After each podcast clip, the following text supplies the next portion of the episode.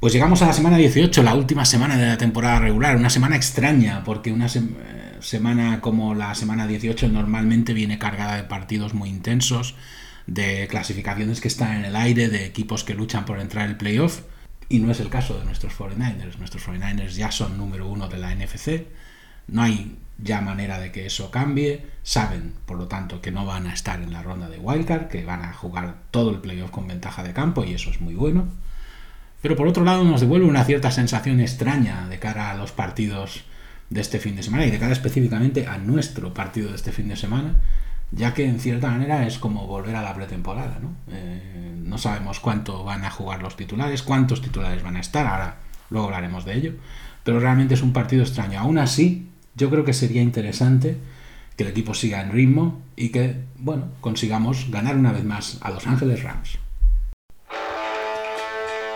Hola, bienvenidos a 49ers Faithful España, el podcast de los 49ers en español. Empezamos.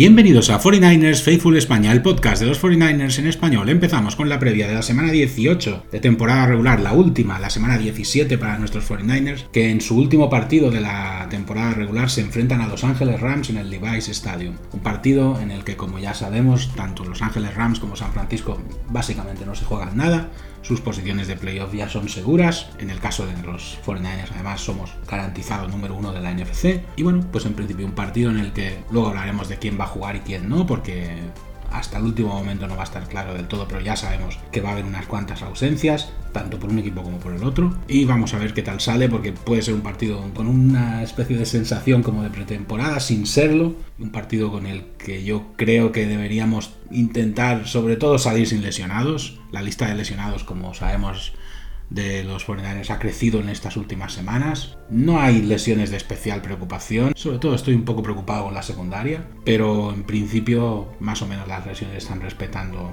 bastante al equipo, lo que eso sí hay que, hay que recuperar a bastantes jugadores de cara al playoff, porque estas últimas semanas se han ido acumulando los problemas y hay que poner atención a eso. Siempre lo digo muchas veces, pero para mí es fundamental la salud del equipo es clave porque no se puede ganar sin tener la plantilla lo mejor posible. Y en estos momentos, pues eh, me da que los 49ers, entre los equipos así más favoritos, digamos que son quizá el equipo que tiene mayor carga de lesiones.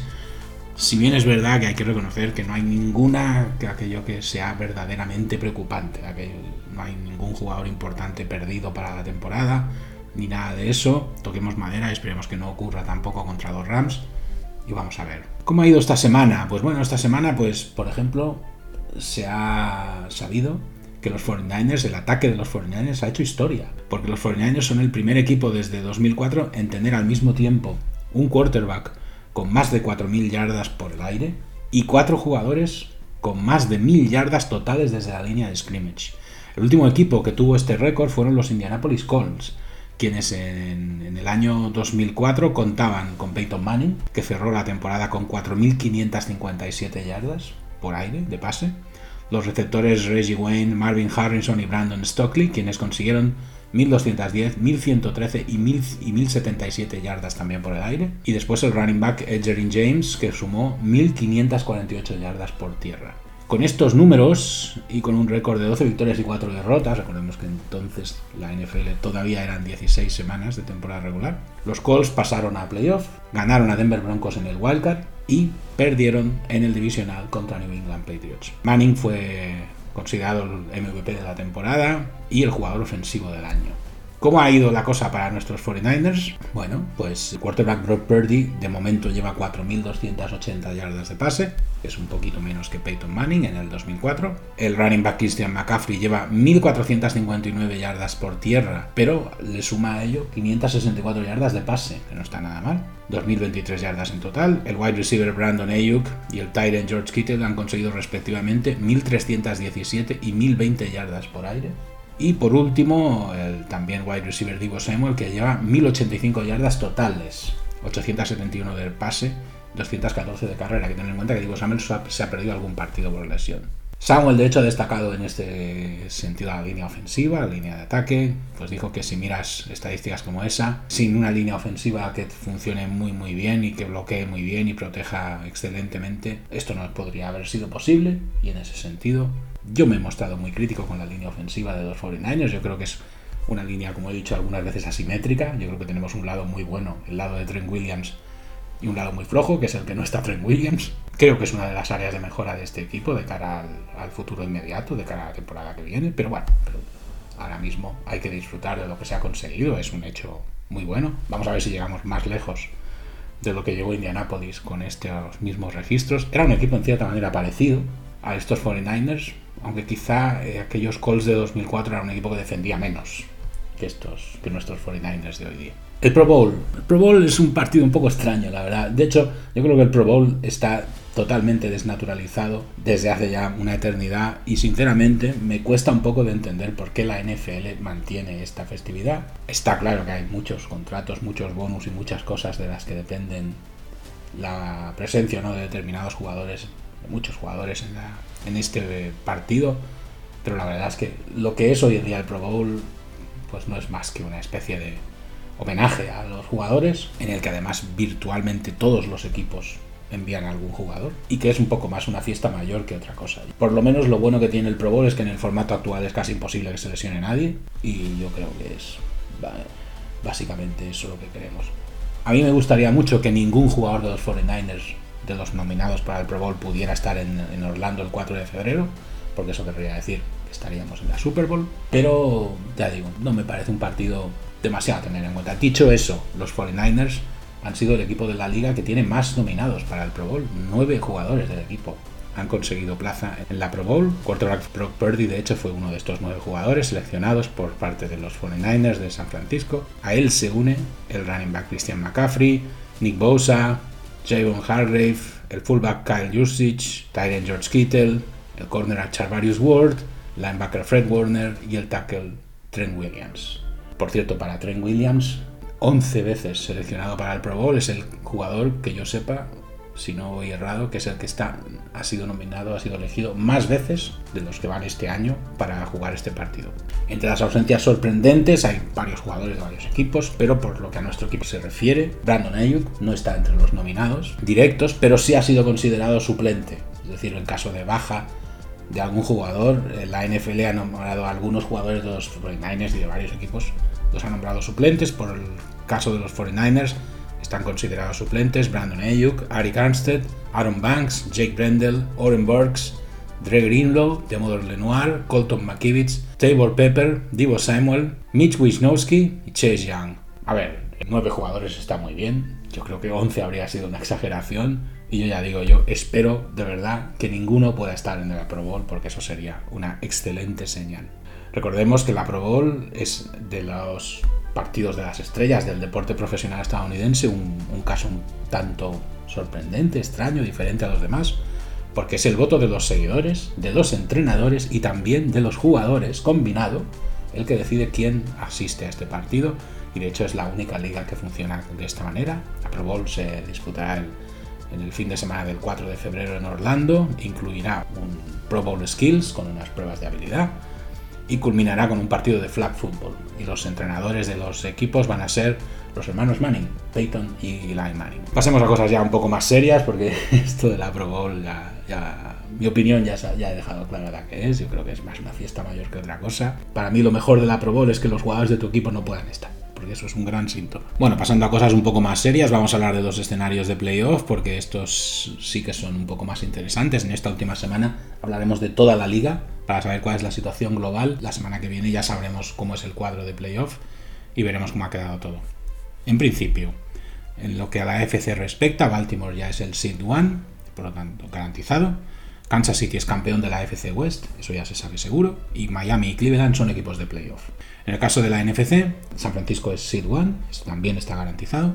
Detroit es campeón garantizado de la NFC Norte, y son equipos de playoff ya garantizados también, Dallas, Los Ángeles Rams y Filadelfia. ¿Qué partidos son importantes este fin de semana? Pittsburgh-Baltimore. Pittsburgh necesita ganar y ayuda de otros terceros para ir a playoff. Baltimore Por contra, seguramente va a reservar algunos titulares en este partido. Houston-Indianapolis. Este partido es quizá de los más interesantes del fin de semana. El que gane se llevará a la AFC Sur y va a playoff. Eso sí, hay un equipo que es Jacksonville que tiene prioridad sobre ellos dos porque no dependen de, terceros. Eh, Minnesota-Detroit. Detroit ya está en playoff con la NFC Norte ganada, como decía antes. Minnesota tiene una remota opción de playoff dependiendo de muchos terceros. Tampa Bay Carolina, Tampa Bay se lleva la NFC Sur ganando, Carolina es ya el peor equipo del año. Atlanta Nueva Orleans, Atlanta se lleva la NFC Sur ganando y con derrota de Tampa. Nueva Orleans depende de terceros para entrar en playoff, pero ganando y con derrota de Tampa se podrían llevar la división. Jacksonville Tennessee, Jacksonville se lleva la NFC Sur simplemente ganando, no depende de nadie más, pero Houston e Indianapolis estarán muy pendientes de su partido. Tennessee está fuera de postemporada. Seattle Arizona, Seattle necesita ganar y que fallen Green Bay para entrar en playoff. Arizona está fuera de toda opción. Chicago Green Bay, Green Bay ganando entra en playoff directamente. Chicago está sin opciones de playoff, pero ya tiene garantizado la primera elección del draft gracias a los Carolina Panthers. Philadelphia New York Giants, Philadelphia ya está en playoff, pero necesita que Dallas pierda para ganar la NFC este. Hasta la semana pasada, por cierto, yo daba por sentado que nuestro rival de primera del divisional iba a ser Dallas. Pues gracias al patinazo de Filadelfia contra Arizona, podría ser Filadelfia. New York Giants está sin opciones de postemporada. Dallas-Washington. Dallas ya está en playoff y con la victoria se asegura la NFC este. Solo se lo quita Filadelfia si pierden contra Washington y gana Filadelfia. Y finalmente, Buffalo-Miami, el ganador de este partido, se lleva a la FC este, duelo directo. Si pierde Buffalo, hay una opción de que queden fuera de playoff. Los echarían, en este caso, probablemente Jacksonville o Pittsburgh. Miami, por contra, ya está en playoff. El resto de los partidos, entre los cuales está el nuestro, se consideran en principio no tan trascendentes. Lesiones, el gran problema de este partido. Empezamos por McCaffrey, que se hizo una lesión en la pantorrilla contra Washington. No es una lesión demasiado grave, llevaba 14 carreras, 64 yardas de carrera y 4 pases recibidos con 27 yardas. Ha pasado de 2.000 yardas de total en la temporada. La lesión es una distensión leve y no jugará contra los Rams, más que nada por precaución, porque podría haber jugado en caso de necesidad. Purdy también va a ser reservado, jugará Sam Darnold. Esto también es por precaución Sabemos que ha tenido algún problemilla en el hombro izquierdo, se va a tener precaución con ese hombro y va a jugar Darnold la, última semana. Tampoco van a jugar Ari Armstead, Ross Dooley, Ambry Thomas, J.R. Brown y Toshon Gibson por diversas molestias Ninguna es especialmente grave, aunque a mí me preocupa que Amstead lleva ya varias semanas parado. Ninguna es en principio muy grave y quizá la más complicada es la de Ambry Thomas porque probablemente también se perderá el divisional con una lesión en la mano que requiere cirugía. Otra baja, y esta es una baja ya para toda la temporada, es de un jugador que de hecho se incorporó hace poco al equipo, que es Jason Barrett con una lesión de hombro. Se perderá, de hecho, ya toda la temporada, una pena, porque se le fichó específicamente para contribuir, para ayudar más que nada y no va a poder hacerlo. Jawan Jennings tiene el protocolo de conmoción casi completado, no del todo aún, por lo tanto su presencia en el partido está en el aire. Jalen Moore ya lo ha superado el protocolo de conmoción, así que probablemente él sí que jugará. Ray Ray McLeod tercero, que llevaba unos días sin jugar, seguramente también jugará. Y están también cuestionables con problemas en la espalda John Feliciano y con problemas en el hombro Danny Gray. Así que como hemos visto la lista es larga, está medio equipo prácticamente metido en la lista veremos. Luego, aparte, en el resto de jugadores, los que sí van a jugar, no se sabe también cuánto van a jugar, porque podría ser que jugaran uno o dos cuartos y luego descansaran. Veremos. Por parte de los Rams, se sabe que Stafford no va a jugar y que va a jugar Carson Wentz en su lugar. Que el cornerback Doug Shelley tampoco va a jugar seguro. Este caso es seguro por lesión en la corva. Y luego están en duda varios jugadores. Yo creo que muchos no van a jugar tampoco. Aaron Donald, este por decisión técnica, es decir, muy probablemente no va a jugar.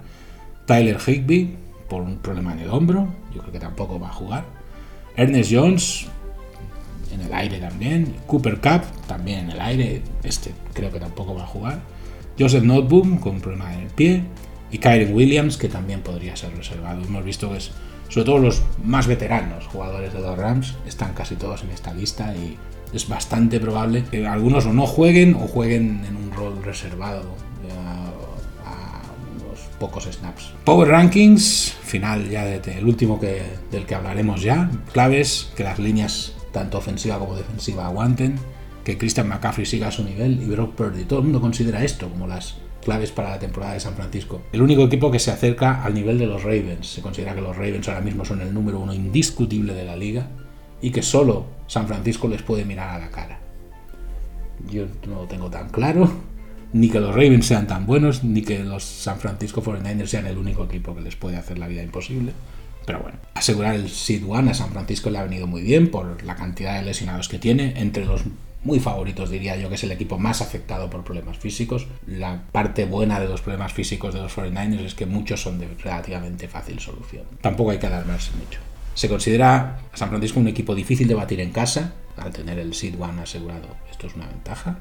Se considera que los 49ers tienen quizá el, el ataque más explosivo de la liga con muy buenos skill players y con un Brock Purdy que ha encajado maravillosamente con ellos. Comparados, por ejemplo, con los Ravens, yo creo que somos un equipo más ofensivo y menos defensivo que Baltimore.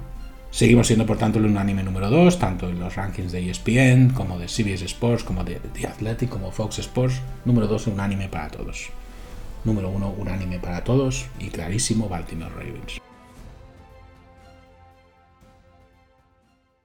Bueno, pues última tanda de curiosidades de la temporada. Esta vez vamos al plano local, ya que jugamos en casa contra los Rams. Y vamos a hablar, eso sí, de no algo local de San Francisco, pero sí de la Bahía, como es la Universidad de Stanford. Una universidad de Stanford que tiene una historia muy larga detrás. La Universidad de Stanford fue fundada como Leland Stanford Junior University en 1885 por Jane y Leland Stanford. Recuerda que hablamos de Leland Stanford cuando hablamos de curiosidades del barrio North Hill. Era uno de los que tenían la casa por allí. La fundaron en memoria de su hijo que murió a la temprana edad de 15 años. Tenían un deseo persistente de crear un lugar donde los hijos de otras personas pudieran prosperar y florecer para recibir la mejor educación posible en una de las mejores universidades privadas del estado. Aprovechando su fortuna, crearon la, escuela sin saber que crecería hasta convertirse en una de las universidades más prestigiosas del mundo. Hay una, tradición en Stanford que es conocido como el, el, salto de la fuente. Stanford tiene una larga historia de salto de fuentes, que es la tradición de saltar en fuentes de agua que están distribuidas por el campus de la universidad. Se trata literalmente de mojarse los pies intentando crear remolinos. Esta actividad generalmente la realizan casi todos los estudiantes de primer año durante la orientación para nuevos estudiantes y el fin de semana de admisión. Y luego, pues eh, la Torre Hoover de Stanford es un hito tanto para estudiantes como para visitantes del campus, la torre fue un regalo de la Fundación de Educación Belga Estadounidense y es parte de la institución Hoover sobre Guerra, Revolución y Paz, un centro de investigación de políticas públicas afiliado a Stanford y fundado por Herbert Hoover. Herbert Hoover fue alumno de Stanford y fue el 31 presidente de los Estados Unidos. Bueno, vamos a la previa del partido. Es un partido del que quizá no hay tanto que decir como de otros. Primero porque es un partido que se repite, es un partido divisional. Ya hemos jugado hace unas semanas, de hecho casi al principio de la temporada, contra los Rams. Nos volvemos a encontrar como pasa con todos los rivales de división en la, esta en la última semana. Y vamos a ver qué tal va. El partido que se va a jugar en Santa Clara, en el Levi's Stadium, el domingo. Empezará a la 1.25 de, del mediodía en San Francisco, 10 y 25 de la noche en la península, en España. Un horario que no está mal, es muchos, hay muchos partidos en este horario, de las 10 y 25. La NFL ha puesto muchos partidos hasta ahora y uno de ellos es el nuestro. Se esperan unos 11 grados de temperatura y un día parcialmente nublado en Santa Clara al comienzo del, del choque. Y la gran duda, dar demasiados descansos puede ser un problema para Baltimore y San Francisco, sobre todo que son los equipos que más claramente han dejado ver que van a, a reservar jugadores. Pues ya veremos. Yo creo que el descanso este excesivo no es bueno, pero por ejemplo en el caso de los 49ers, que es el caso que conocemos y que nos interesa más, con una plantilla que no es, no es veteranísima, pero tampoco es de las más jóvenes de la liga, y con, muchas, con muchas millas acumuladas, tanto este año como en años anteriores. Muchos jugadores de San Francisco ya tienen experiencias previas en playoff, como es la plantilla de los 49ers. Yo creo que el descanso en principio va bien y no debería ser un problema después reengancharse a la competición. Seguramente, por ejemplo, los titulares que salgan contra los Rams van a jugar no mucho más de medio partido. Esto es lo que dice la teoría. Luego en la práctica hay mil opiniones, no hay ninguna que sea completamente incorrecta. Es decir, hay quien dice que es mucho mejor jugar el wildcard, mantenerse activo, no reservar a nadie y tener un ritmo competitivo muy bueno. Hay gente que dice que conseguir el Seed One, reservar gente en la semana 18, son tres semanas casi de parada y eso es perfecto para los equipos con lesionados. Yo creo que ahora mismo los 49ers están más en esta opción. La lista de lesionados es la que es. Nadie va a saber con seguridad cuántos jugadores han entrado en esa lista por precaución y cuántos están verdaderamente lesionados de gravedad. Los Rams. Es un equipo bueno en ataque, los Rams. Son el séptimo en yardas producidas en ataque, el octavo en yardas de pase, el décimo en yardas de carrera y el octavo en puntos. En defensa sus números no son tan brillantes, son decimonovenos en yardas encajadas, vigésimo cuartos en la defensa contra el pase, decimosegundos en la defensa contra la carrera y decimonovenos en los puntos encajados. Tienen un turnover margin de menos 3, que es el vigésimo segundo y que se debe sobre todo a que su defensa no es especialmente proclive a recuperar balones. ¿Qué se puede decir de estos números en general? Puede decir que quizá son un equipo de un estilo similar al de nuestros 49ers, un equipo también más inclinado hacia el ataque que hacia la defensa, un equipo que quizá tiene alguna deficiencia notable en defensa. Cuando destaquemos a los jugadores, veremos que a los jugadores buenos que tienen, veremos que sobre todo en la secundaria de los Rams no es precisamente lo mejor que tiene. Su defensa no es mala, contra la carrera está en el, el decimosegundo mejor equipo de la liga, que no está mal. Eso sí, encajan puntos digamos, en la mitad baja.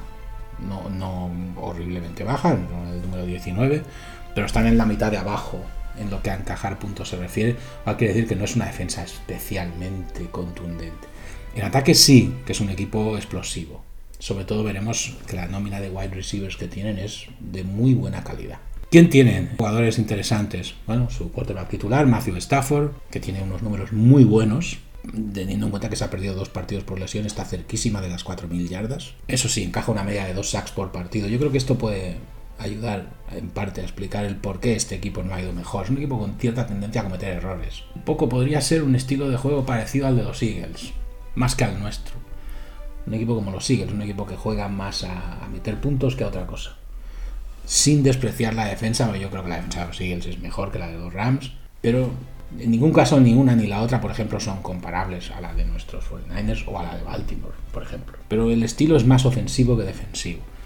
Como decíamos, Stafford es uno de los que no va a jugar y en su puesto va a estar Carson Wentz, un jugador con experiencia, veterano, un jugador de total garantía, que va a jugar y al igual que Sam Darnold va a jugar por, nosotros, pues Carson, Wentz va a estar en el, en el partido por parte de, de los Rams. No ha tenido muchos snaps este año y bueno, pues este partido le va a venir bien.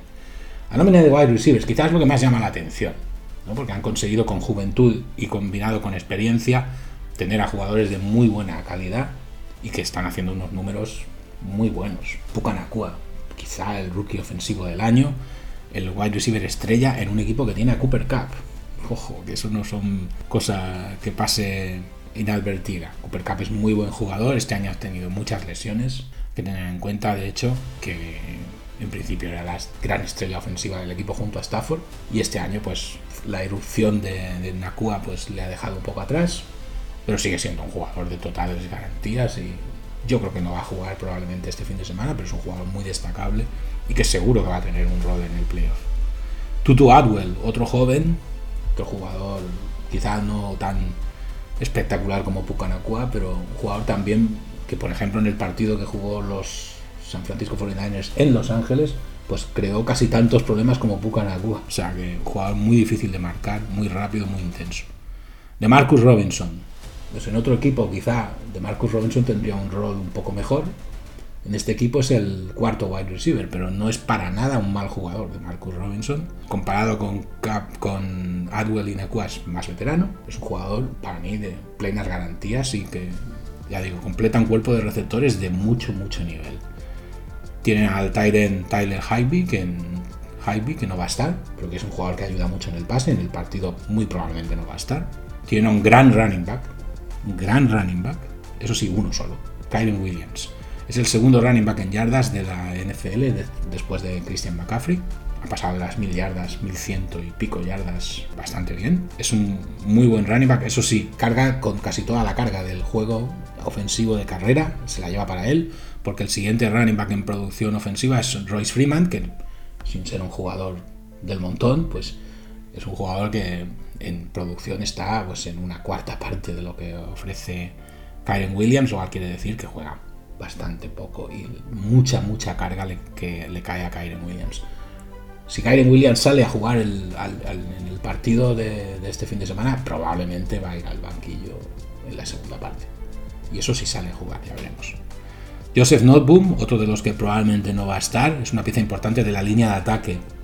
Muy probablemente no va a estar y esto no va a ayudar a una línea de ataque que no es especialmente contundente. En ese sentido es un equipo, ya hemos dicho que con cierta tendencia a encajar muchos sacks. La media de sacks de Stafford es de 2 por partido, pues ha encajado en, sus 15 partidos 30 sacks exactamente. Son demasiados, diría yo. Y quiere decir que probablemente hay un tema en la línea. Aún así, no, no tiene que ser tampoco una línea totalmente terrible, porque si no, no tendrían a un running back como Kyren Williams con 1100 y pico yardas. O sea, eso tampoco nos pasemos. Pero en principio, no parece, parece que es una, baja notable e importante la de Noteboom en la línea de los Rams. En defensa, Aaron Donald, el nombre que quizá más nos suena, ¿no? Un gran, gran defensive end, que ya va bajando un poquito en importancia, pero que sigue siendo un jugador muy a tener en cuenta, un jugador temible en defensa. Ernest Jones, un linebacker muy trabajador en defensa, está también en los que probablemente también se va a perder el partido, pero es un jugador que ha ganado en, relevancia dentro de este equipo. Kobe Turner, otro defensive tackle bastante bueno, que tiene también atrás. Michael Hodge, un otro linebacker también de buen nivel, otro jugador que probablemente también va a tener los minutos restringidos. Una curiosidad, en una secundaria que no es de muy, muy de mi agrado, no, no me parece especialmente fuerte la secundaria de los Rams, pero tienen a Kellogg Witherspoon, que fue jugador de nuestros 49ers durante tres temporadas y que ha aportado pues algunas intercepciones, pero lleva tres y me parece que con tres es el que lleva más de todo el equipo. Me parece que junto a Jordan Fuller, que es un safety, son de lo, que, de lo poco salvable que tiene una secundaria que es débil, diría yo. Una secundaria que suele encajar puntos con cierta facilidad. Durante la temporada los uh, Rams enviaron a Cam Akers, uno de sus mejores running backs, lo enviaron a, Minnesota a cambio de una sexta ronda, lo cambiaron de 2026 y lo cambiaron por Akers y una séptima ronda condicional. ¿Es un equipo a temer y a, tener, a tenerle mucho miedo? A ver, llevamos una racha muy buena contra ellos, les hemos ganado muchos partidos últimamente, pero está claro que alguna vez nos van a ganar yo veo difícil que pasen del corte de playoff porque muy probablemente les va a tocar jugar en algún sitio muy complicado, tipo Dallas o Filadelfia o Detroit, uno de estos seguro.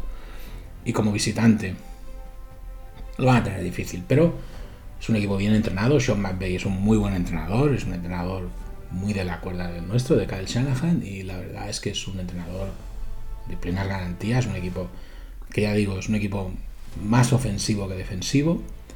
Pero vamos a ver, porque es un equipo muy serio, un equipo que ha sabido, tras un inicio de temporada dubitativo, recuperarse bien y estar ahora metido en playoff y con calma.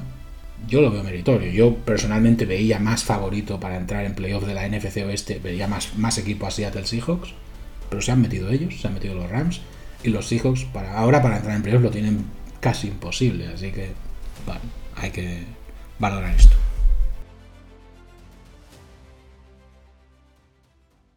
Más curiosidades de la Universidad de Stanford y es que Stanford tiene una mascota. Una mascota, por cierto, un poco extraña. El nombre no oficial de la mascota de Stanford es el de Stanford Tree, porque es literalmente un árbol. Ha habido un proceso bastante selectivo para elegir a dos alumnos que llevarán el árbol, que harán de árbol, ya que la responsabilidad de hacerlo es obviamente muy demandada. El disfraz de árbol se hace nuevo cada año, aunque cada disfraz tiene características similares, obviamente.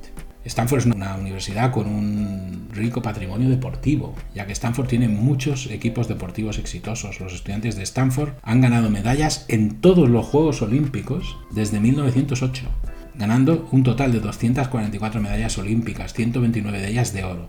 En los Juegos, por ejemplo, de Beijing de 2008, Stanford ganó más medallas olímpicas que cualquier otra universidad de los Estados Unidos. Stanford hay un, lugar que se llama el Jardín de Cactus, que es un jardín botánico con cactus hecho para Jane y Leland Stanford y plantado entre los años 1880 y 1883. Y algunas de las plantas originales han sido restauradas y todavía hoy sobreviven. Hoy en día no hay muchas cosas que puedas conseguir en una tienda de forma gratuita. Pues bien, hasta el año 1930 la matrícula en Stanford era totalmente gratuita. Ahora la matrícula en Stanford ronda los 50.000 dólares al año. Es una pena.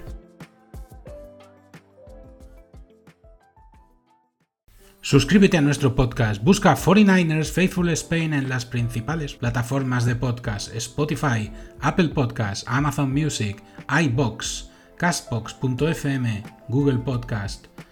Los enlaces a todas estas plataformas disponibles en nuestra página web 49ersfaithfulspain.transistor.fm. Estamos también en X, antes conocido como Twitter e Instagram.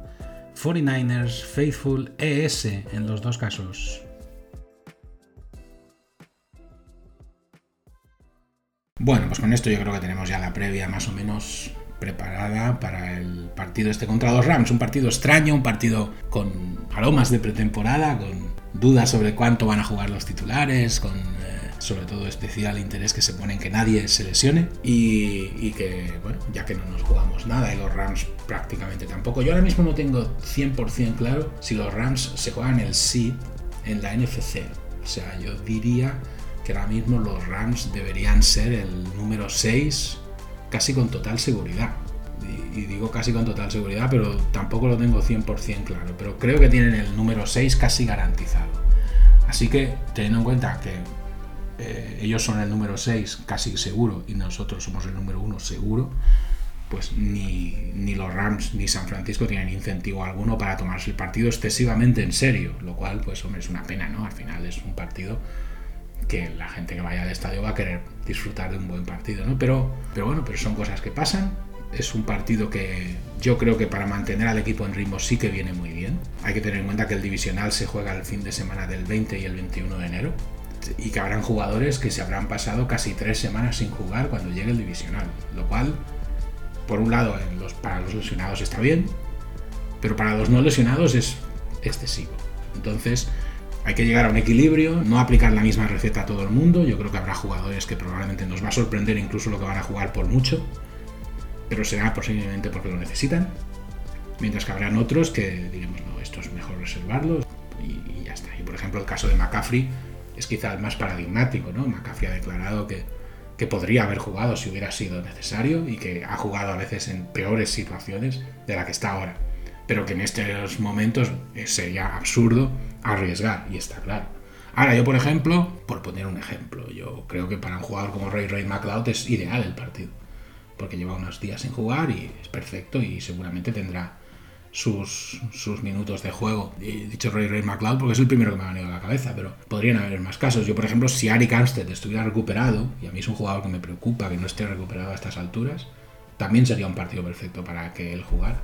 Tengo también interés por ver qué tal funciona el ataque. No nos enfrentamos a la mejor defensa de la liga contra los Rams, pero ya contra los Commanders se dieron sobre todo síntomas de mejora, de no estar excesivamente afectados por lo que pasó contra Baltimore. Baltimore fue clínico, Baltimore castigó todos los errores que cometimos contra ellos. No quiero decir con eso que la victoria de Baltimore fuera solo por los errores de San Francisco, no. Baltimore jugó un partidazo y jugó mejor. Pero podía quedar la duda de que a lo mejor a los jugadores les quedara un poco la sensación de inseguridad que te puede dar y que dio el, equipo a ratos contra Baltimore, de decir es que hagamos lo que hagamos, nos pillan. Y en ese sentido yo vi al equipo bien en Washington, sin perder la concentración.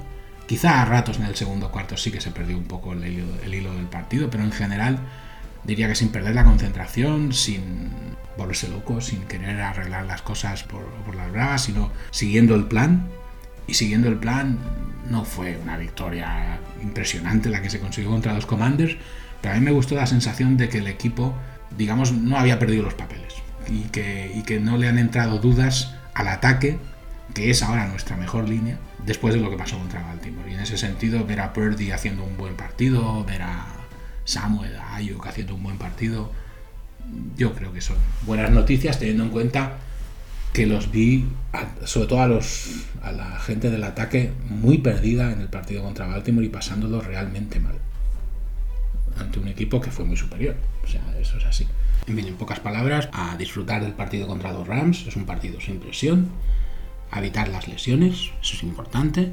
A continuar recuperando jugadores y a tener un ojo puesto en el resto de los partidos para ver cómo queda el cuadro de playoff, porque nos tendremos que empezar a preocupar de eso en el divisional, pero ya hay que, ir preparando cosas.